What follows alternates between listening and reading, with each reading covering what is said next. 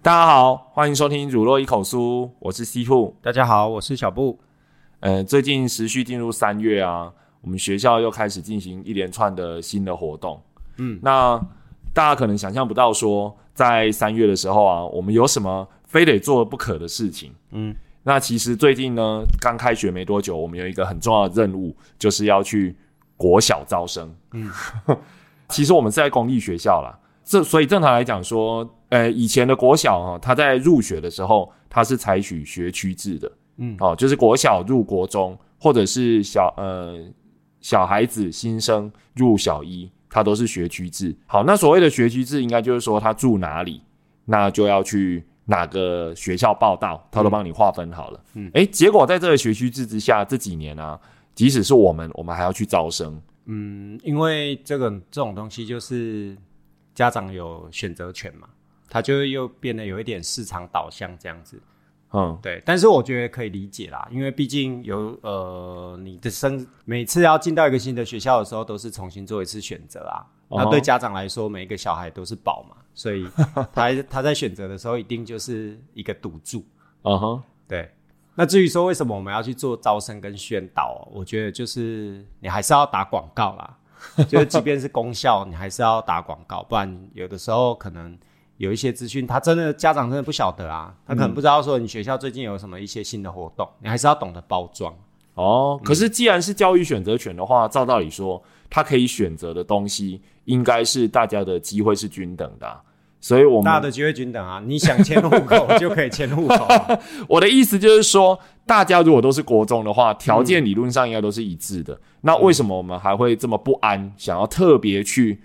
宣传或是什么？哦这应该就是一种资本主义啊，因为大校恒大。大校恒大，我觉得啦，因为嗯它就是毕竟大大校它比较容易吸收到一些啊，讲、比较现实直接一点，就是比较容易吸收到一些可能涉及率会比较高的家长，哈、或者对小孩的教育比较关切的家长。嗯，那相对来说，可能他的学业成绩表现可能就会好一些啊。嗯，那大数据底下人多了嘛，那当然他就好像比较容易呈现某种程度上的所谓的升学率比较好。嗯，对啊，所以就是说，我们即使大家都是公立学校啊，正常来讲，已经学区都划分好了，可是家长他想要迁户口就迁户口嘛，当然啊、他可以自己选择要的，嗯所以都可以在为了投票迁户口了。 那何况是教小孩小孩的教育问题嘛，对对啊不对？所以在有些传比较传统大校，他们升学率比较好的状况下，对，家长就会去特别挑升学率。就会想办法想挤进去啦。嗯，那、所以讲白了说，现在其实还是升学主义啊，一直都没有消失过 啊，有华人的地方就会有升学主义啊。因为我们老师在讲说什么要常态分班啊，打破升学主义啊，要多元入学啊嗯还，是有啦，对这个所以这个其实太难了。所以我们自己第一线的观察，其实还是呃，升学主义还是放在其实选换择的第一位换。汤不换药啦，对就不管说从以前联考改到机测，改到国中教育会考，其实都一样。它可是我最后终究还是要看一个一个学历的展现啊呐。嗯，可是我们不是常常在聊说啊，你要看升学主义，其实他们要看的应该就是所谓的第一志愿的人数嘛。嗯啊，比如说我们在中投区，嗯，他的第一志愿应该是什么一中啦、女中啦这些。嗯，那如果他的孩子在国小的表现并不是这些顶尖的，嗯那为什么他还要去看这所谓的第一名能考进多少？我的意思就是说，他小孩的志向、嗯或者是他的性向本身可能就不见得在念书、啊。你是不是想要去 diss 这些家长？就是你的小孩就这样，不用去挤那个学校这样。呃，事实上是啊， 我的意思是说，照道理说，他关注的重点，嗯，应该不是那个，因为如果他觉得升学率很重要，嗯第一志愿很重要，然后去送到那个学校，应该就是期待说学校去照顾那些，我觉得成绩就好的像学生几，就像以前有聊过的，就是在坊间有一个所谓的 LINE 群组，在看学校的老师有没有分享老师的那个部分。呃，可能传统上觉得那个升学率比较好的学校，家长普遍会认为说，也许那个学校对于学校小孩子课业的部分比较有照顾。嗯他未必觉得说自己的小孩进去就是望子成龙、成凤这样子，好好好好，对，但是他可能会觉得说这个学校能够提供的协助、跟服务、跟规划，可能会比较有经验，可能会比较全面。嗯所以所谓的有照顾，可能就会让我的小孩更进步，至少家长是抱着这样的对，指可能望。在升学这一块，他们是有一定的绩效这样子， 嘿家长的期待应该可是我觉得很很残酷的是，因为现在大家都常态编班嘛，嗯，法令规定一定要在编班的时候收回去县府统一抽签，嗯，所以理论上现在每个班它的程度都是有好有坏，嗯啊，可是所以说我们我我自己至少我自己带的班，我有看到的就是说成绩好的当然很还是很好，嗯，但是不好的还是不好，也就是说一个班级它有那个常态性的分布啊，嗯，啊那种成绩不好的，有的小孩真的蛮认真哦，可是他再怎么读，他其实就是那样，嗯也就是说到了国中阶段。他该有的性向其实应该要要分出来才对，嗯啊，所以如果说他还是执着在就是学业部分花太多时间，其实小孩也蛮挫折的啊、嗯我看到很多都是这个样子啊，嘿，啊，所以说其实我们应该要做的事情就是说，你怎么让这些小孩能够在国中阶段去找到他的性向？小学开开开心学语可能还好啦，嗯所以有时候我就不太解说为什么他非得要去挤那种嗯摆明了就是只看第一志愿，而哎且因为如果他他小孩是呃职业性向，嗯他喜欢去看说，哎、这个学校他的技职学校升学率就算了，可是不是他都是挑那个一中女中升学率，嗯所以我一直觉得很奇怪。大概就是我刚刚觉得的这样，他可能觉得这个学校升学率好，可能校风就比较好嗯吧。好，总之在家长的这样的态度之下，嗯我们就是得努力的去招生，就是要宣传自己也不差，这样对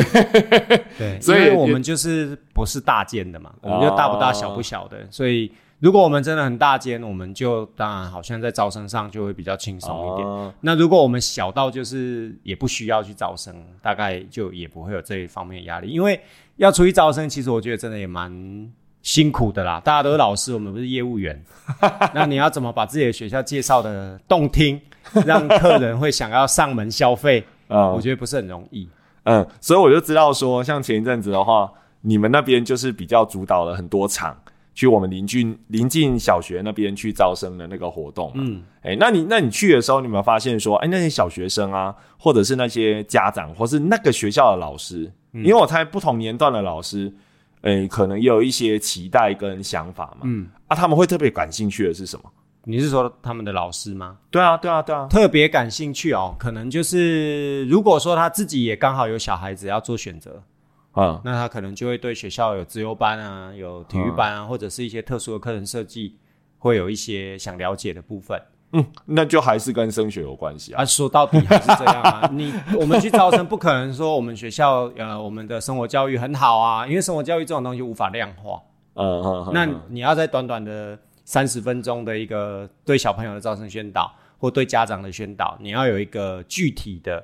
数据来呈现的时候，那还是用这个最快啊。哎、可是说实在的哈，有时候我在外面听人在讲评断，比如说我们临近的几个学校的时候，嗯，他还是很喜欢用说，哎、我哪一天看到某某学校的学生啊，在哪里抽烟啊，哦我哪一天听到哪里学校的学生在打架啊、啊，因用为这个个来很显评。著啊，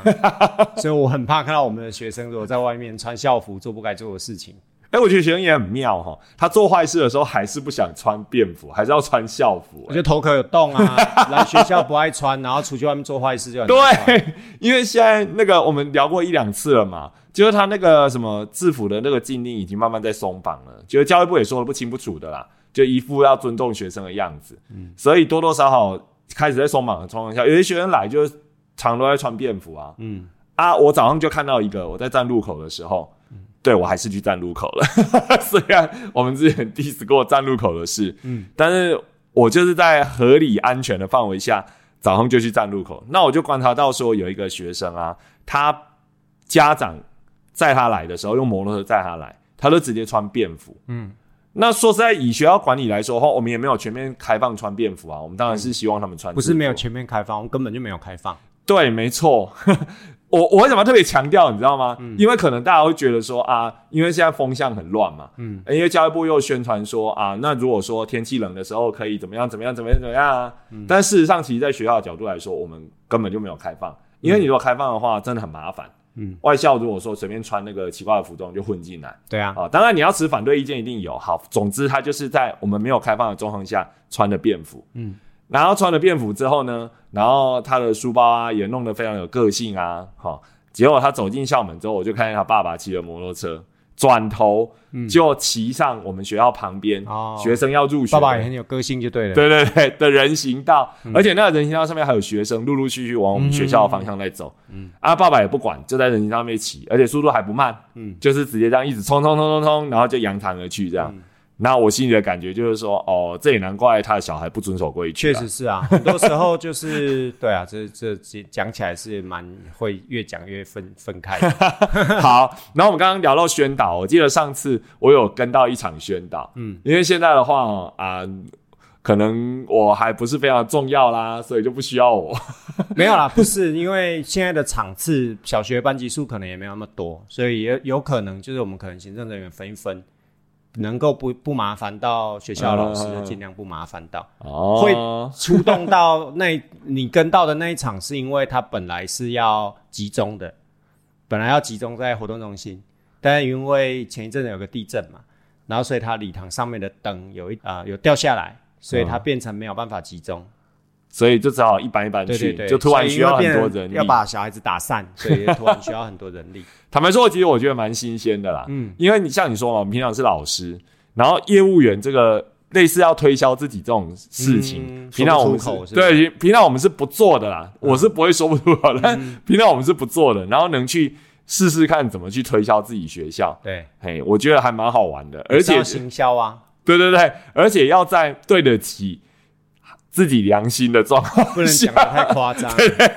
当然嘛，行销一定要有话术，嗯可是不要讲的太夸张，我觉得还蛮有趣的。这样，嘿，那那你现在去的时候啊对，像那一天我去啊，我自己有负责一个班嘛，嗯嗯，那我就发现说那个小学生啊，没什么兴趣是不是，到不，诶、那个班的老师其实管的还蛮紧的，嗯所以蛮有礼貌，也蛮专心听的。嗯然后，可是我觉得他们关注的重点哈、可能我们刚刚有聊嘛，学呃，家长要选学校的时候，他最喜欢选那个升学率好的。嗯，可是我发现他们其实关注的重点不太一样哎、如果是学生的话，就是我会仔细观察他们的表情，嗯然后在我叙述我们学校的优点缺点的时候，好，那当然不会讲缺点， 刚讲那个，我就跟他们说，哎、我们学校有很多社团，嗯哼，哇，他们眼睛都亮起来，嗯他们就会觉得说，呃，哇，你们学校有这个社、那个社、这个社、那个社这样，嗯他就会问说，那有没有什么棒球社啊？嗯有没有什么篮球社啊？好，这第一个他们会关心的话，关心的问题。嘿，然后第二个呢，他们可能会比较关心说有没有什么呃户外教学活动。嗯嘿，就是有没有婢女啊，那个对对对，嗯我在有没秀有去游乐园呐？ 嘿，对对，我在秀那个什么呃格数录影的时候，嗯，他们就会特别有兴趣，就会想要问这样子，嗯嗯，嘿。但是除此之外，我们在讲资优班什么的时候啊，说真的啊、他们就很冷静的听，他不是很在意，嗯嗯，对。然后反而是老师还更热衷，就是、嗯对啊，就是我刚刚说，如果说老师刚好他有小朋友，那可能再过几年要读国中，他可能就会对这个部分，尤其那个教育政策变革非常快，他对可能就会比较有兴趣去听。那至于小朋友有几个社团可以选，我觉得可能不见得是爸爸妈妈很在意。 啊对对对。但是小孩子反正都被规划好要去读什么嘛。我去了那个小学，那个小学老师还跟我说，因为他们有事，他们都会事先问一下他们的升学意愿什么的。嗯，这只是意愿啦哈。家长最后其实还可以做，还是可以做他自己的选择。他就说，也有一些孩子已经要选择读我们学校这样，嗯嗯，好、类类似有这样子讲。啊，而不过几年来的经验听听就好了 啦。哎呀，这不仅是我负责的班嘛，好像是我自己的业绩一 样，他还要回来，要填介绍人，啊对对对，跟对，团报可以少学 费。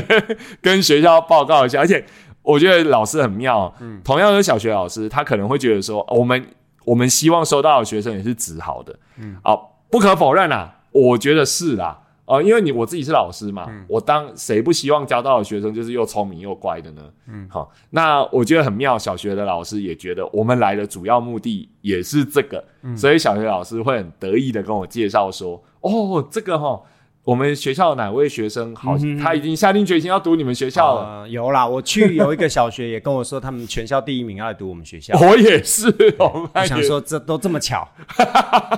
那感觉好像还不错、嗯哦，因为你实际在第一线教书的时候，你真的会发现哦，如果学生没有学习意愿的话，哦，那堂课真的非常的难上。嗯，因为我现在常常遇到说，我一走进去，他就已经在睡觉，嗯，就是其实那堂课才刚开始而已，他就趴着，然后我就问他说：“你为什么会这么累？”他就说：“哦，没有啊，就是想睡啊。”所以他其实根本并不根本不是说听了你的课觉得无聊，他反正一开始，嗯，他就走打不进校门，他就没打算对，他就打不起、提不起兴趣。那在这样的情况下，你要怎么去把它朗到有互动？我光是朗到有精神，大概就花了半节课去了。然后他又愿意跟你互动啊，又是另外一门功夫。所以我觉得，如果说他天生有学习意愿，凭良心讲啊，啊，我觉得教起来是蛮开心的。啊嗯，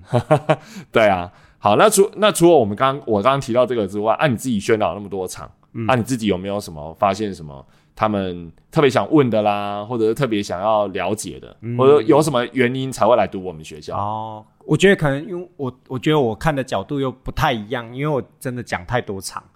然后因为这连续两个礼拜我讲了八场，讲嗯了八个学校，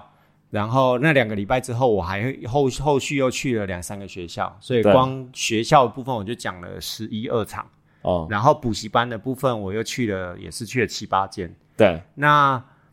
我觉得我的角度除了看小孩子，当然我们在讲的时候就跟上课一样嘛，随时会看他们的表情。对我讲到哪一个部分，他们脸色已经暗淡了的时候，我就会加速把那边跳过。那大概是什么样的部分例？如说课程啊，你就会说跟他说 啊，新课纲有弹性课程啊，学校针对这个部分有什么设计啊？那 国国小孩子是比较没有兴趣，但是对同样是弹性课程的时候，如果停在那个国际教育的部分，嗯他们又会很有兴趣了。因为我们学校国际教育交流有跟韩国嘛，有日本嘛，啊，我们有照片啊，我们在宣传影片。那你刚刚有讲到说你在宣导的时候，你就讲到社团的啊时候，你有没有发现我们的影片其实就是按照要吸引学生兴趣的放它的章节的？哦，真的吗？其实那是 PowerPoint 转的影片，啊哈哈哈，对，所以其实它有一个 PowerPoint 可以点的档，啊哈，就是从社团开始，然后课程，然后到后面学生快要嗯没有很想听的时候，就 国际教育就会跑出来这样子啊。哈哈哈，啊，我我觉得我的话，我会一直我比较 care 跟这个学校能不能一直好好的合作下去，什么意思啊？就是我很怕说这一场讲了会不会耽误到人家的时间，所会以不会讲 了有一点让人家听得不舒服，人家指的是就对方的小学啊，是学生还是老师？老师、行政人员、老师、主任、校长这样，啊因为我怕断了这一条线，然后明年会不会就进不来了，这样没有办法再进来做宣导，嘿，对，有可能啊，对对啊，我的意思是说，那、嗯那所以你要特别注意什么，让他们觉得说你你怕他我们要不注喜意欢时间呢、呐、啊。哦，特别注意时间的是控制啊，然后还有我讲的内容哪些内容，你觉得会到触底他们？有没有意义？因为如果今天只是来讲说，哎，南投适合我们这间学校，那大可不必来。对， 对，那所以在介绍的时候，那你又不能传达过于夸张的讯息，什么叫做过例于如放？说讲升学率好了，你不能嗯夸大；然后讲学校的一些课程的状况，你也不能夸大， 因为大家都是同行啊，其实他们也大概都知道说学校在干什么事这样子。嗯，对啊，所以你要让他们说明白我们真的在做什么。对，因为然大后家都同行，如果他觉得说你这个很不诚恳，讲的太夸张 了，说不定你怎么知道你离开以后他怎么跟他们的小学、嗯，可以说的漂亮一点，对对对但是不能说一些无没无微博哎，对根本没发生的事情。没错，啊，所以最后就会发展出一个 宣导的 SOP，什么叫宣导的 SOP？就是你从进去打招呼要讲哪些话，然后到哪一个章节要讲什么，大概时间到哪里，我就会很固定，因为讲太多场了。真的哦，对啊，你示范一下啊。没有，我举就个例，像上个礼拜吧， 上礼拜最后一次去宣导，其实那那那一场其实没有我的局，啊对，是另一个处室安排的。啊哈然后，但是主任他们的主任就问我说：“哎呀，你要不要一起去？”啊我就说：“哦，好、啊，一起过去帮忙这样。”毕竟我们也是一个处室嘛，然后对就是我们去了，对那个小学来说，他会觉得很重，我们很重视他们。对，结果准备要进那个教室要宣导的时候，那个小学很可爱，他只有一个班，嗯但是我们去了一个校长嘛，就我们校长去了一个校长、两个主任，然后两个教练加一个组长，嗯，哇快要比，小孩这么快要隆比重，小孩子还多。 然后对方对方的主任跟校长也吓一跳，这样子。呃，感受到满满的诚意，对对对不对？对，然后准备要进去的时候，我们就那个他们的教务主任就问我们说啊，那待会是哪一位要主讲这样子？嗯，大家你看我，我看你之后，他们就把我推进去了。你不是去插花的吗？本来没有我的曲，结果我就在那边很自然的麦克风拿起来了之后，就讲了一节快一节课，呃，就是会已经会有一个标准的流程了。呵呵呵，对，那要要一进去一定是呃，哎、各位老师同学大家好啊！那今天很谢谢呃某某国小给我们这个难得的机会，让我们学校可以来这边跟各位分享一下学校的一些课程上的设计啊，还有接下来要呃官话要做的先活动。讲一下对，我一开始一定 是讲。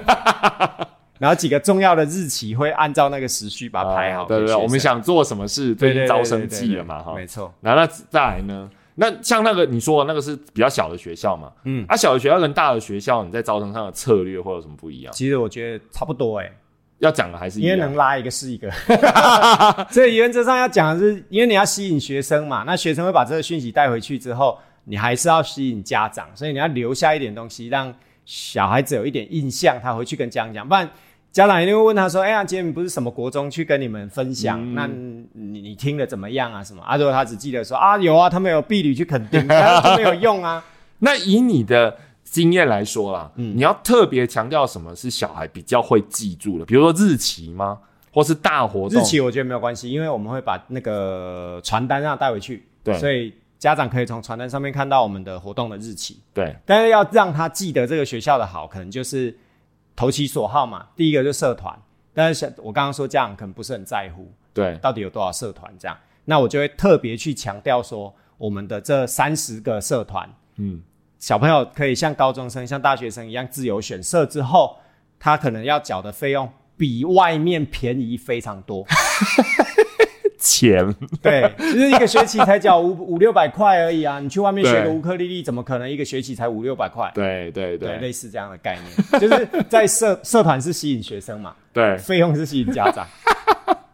哦，那这是社团的部分，对，啊，然后课程也是啊，对然后课程的话，像带到国际，因为弹性课程可能小朋友也不懂啦，他回对到家大概就不记得对在讲什么，对然后我就讲国际教育，然后就强调说我们有交流啊，因为我刚刚说有照片嘛，对，那我就会说，哎、我觉得很有趣哦。我在带我们的学生国际交流的时候，发现男同学很喜欢跟日本的高中女生交流，哦然后男女生很喜欢跟韩国的那个中我学爸， 联系，这样小朋友就会有印象，然后就加深他这个学校有在做国际教育的这一件。他回去还有一点日本、韩国的这个，所以你投其所好就是用那个美艳大姐姐我没有这么说，照片就在那上面啊。自己看就对了，对有樱花姐姐，，对，哎，跟韩国欧巴，啊，我讲的也是事实啊。我们学校真的是男同学很喜欢跟，就是另外那个，我不要说学校名称了， 反正他就是日本的某一个大学的附中，哦是大哦哦对，哦他是大学附中我，想说一下找到大学生，他是高中 啊。然后另一个就是中学，韩国那个是中学，嗯然后我们的女同学就很喜欢啊，这是事实啊，我没有任何的评嗯真价，真的帅跟真的漂亮吗？我觉得还好， 我真的觉得还好啊，但是就是外外来和尚会念经，哦，这样子他们有印象，回去又会对，传达而且我们有重照点，片，对，但他他还是一样可能会忘了某些，但至他少就记记得得是日国本际啊、教韩育，国啊、国际教育啊，这个学校有，而且真的有跟人家真的私有讯做这样，对对对哦，还有有对啊，还有一些除了视讯以外，帮他们分组有笔友，哦，对这个他可以就自己写对嘛，这个他就会记得。哦，所以可以交对流，对对然后家长就会很，所以家我长就注意的就是我这在个讲的时候再说一次，因为讲了太 多场，所以已经生成这个会想办法让听的小孩子留下记忆点的东西，对，他回去之后他才会再讲给他爸妈听。嗯，不然我们跟其他学校比起来，升学率又没有人家好，对，哎，升学率可能有啦， 等 一下你丢回 去，啊人数没我有啦。们说好不夸大的哦，率升学率啊，升学、啊，比例对比比例的话可能有啦，啊，但是家长不谁给你看比例啊？对啊对啊，家长很老实，不是很老实，很现实，哦，你说家长不是很老实，现在是要互相就对了。 因为这样子看人数，对他不会觉得说你这个学校只有一对千，那个，废话，什么五百个这样子对啊的比例去看。那他一万个出十个，出二十个一中有很厉害吗？但是我们如果说虽然只有一百个，我们只能出五个一中，他只会觉得我们比人家 少。没有你你等一下我们要这比例要算一下，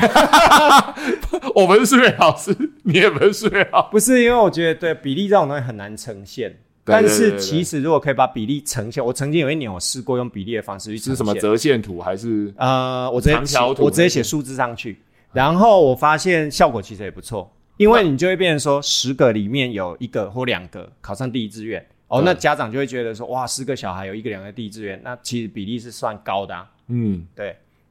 直接用这样的方式把它量化。那你说有一年，那你为什么后来不这样弄？啊、我觉得临近学校可能不太高兴，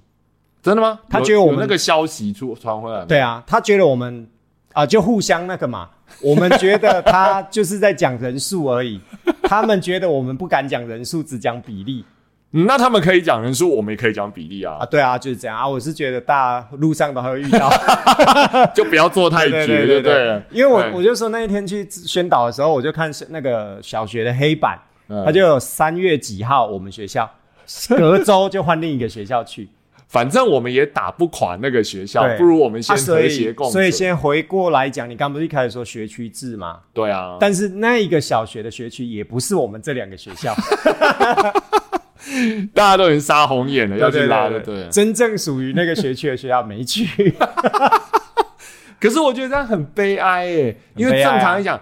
法令规定了就是学区制，嗯可是现在大家完全打破学区制，我我觉得它不见得是好事诶、当然啦、啊因为这个就是适者生存呐、对啊就变对啊成这对啊样对啊那是因为我们现在是站在顺风顺水的那一方，对啊，对我啊，们就会觉得得好啊好啊没关系。可是如果我们是站在另一边的时候，对风水轮流转，也许十年后我们就不是这样啦，十年河东，对不对？对。而且我觉得不是好事，就是它毕竟是一个法令在那边，那个法令在那边，它规定了你又可以打破。那相反的，万一我们今年不是顺风顺水的话，那别人也可以打破这个法令啊。当然啦、我们要需要这个法令保障的时候就没有了。我的保障指的是说，哎、既然一个学校成立，我们当然希望有学生来，那我们好好上课嘛。嗯，所以我觉得这不是一件好事、哎，大家这样子斗来斗去，应该是说，因为他你看嘛，那个宪法都规定人民有居住迁徙自由了，所以他迁个户口，他就可以换学区。我觉得他某种程度上，他保障了就是人民的选择权啦。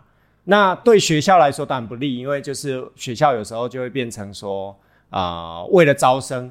可能花招会很多，然后会花了很多时间在进行这种不是在教学的本质的事嗯情哼对啊上面。可是换一个角度想，也许搞不好，对我们头顶上的长官就希望希望这样，因为你学校才会认真办学。嗯对你啦，就自由市场嘛，你就必须要好好去 做。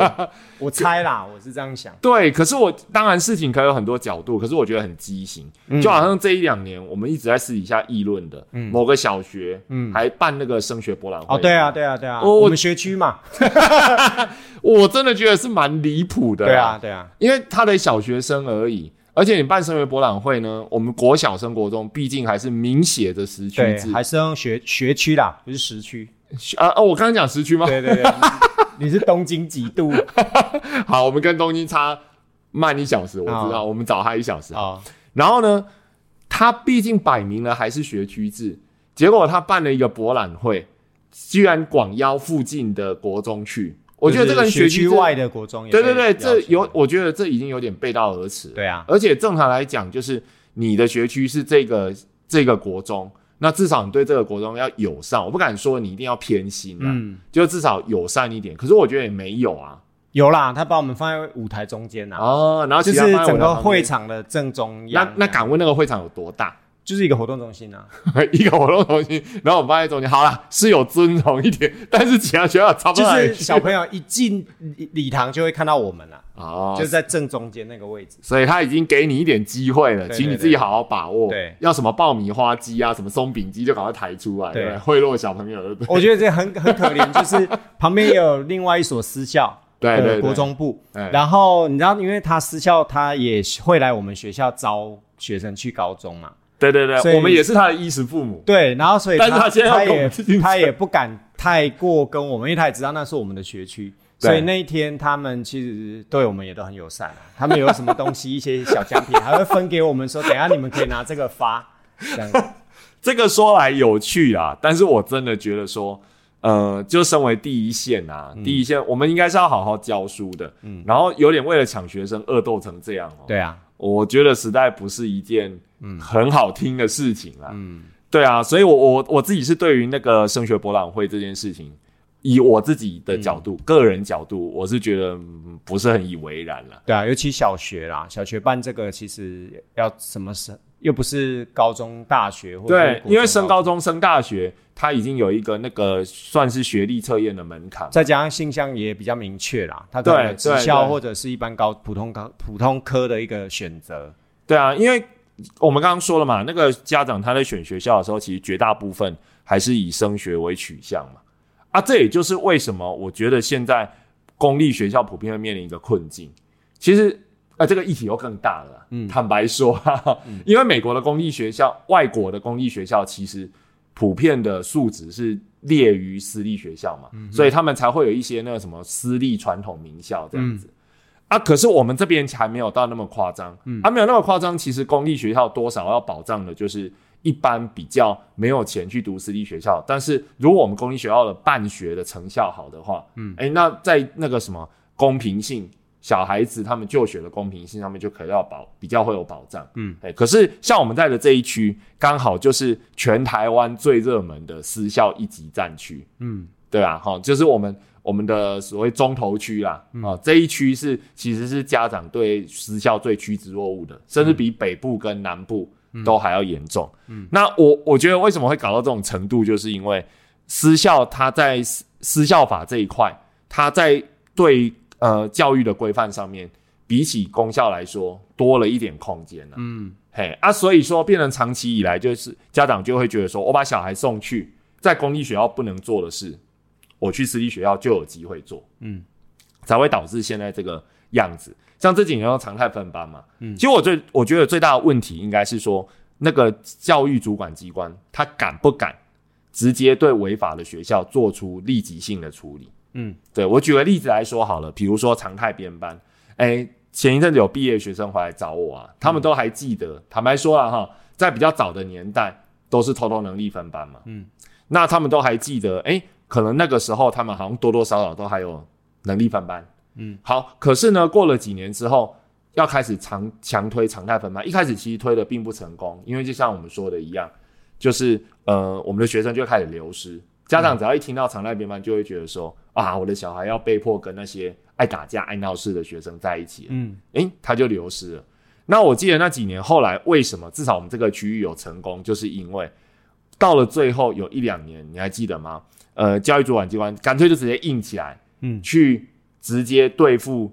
呃不守法的学校跟嗯不守法的校长。啊，严办了一两年之后，那个学校至少表面上来说进行了常态编班，嗯，那其他学校很自然的就真的常态编班了，嗯。那这个的话，如果不靠主管机关他自己的那个雷厉风行跟坚持，我觉得是做不到的。比如说像像我们这一区的常态编班，呃，我记得没错，是不是县府要直接拿回去编班，对不对？嗯，对，他的名单是不是要拿回去跑？对，那所以在这种状况下，那如果每个学校都这样跑的话，家长知道说送哪里都常态编班，那至少他不会一直执着在说，反正我送过来，我就有机会能力编班。嗯，至少这一点上面，我们就不用在那边一直粉饰太平啊，或者挣扎、啊，或者是真的要想办法说，难道我要真的要屈从家长吗？不用，因为反正现在都常态编班。嗯，对，所以我觉得这种东西最大的问题，是不是应该是教育主管机关，它其实要有一些作为才对。但是公立学校现在都是一样的啦。对，公立学校其实就是一样啊。我的意思就是说，那时候走到这一步的时候，其实是那个时候他有雷厉风行，他还没有这么做之前，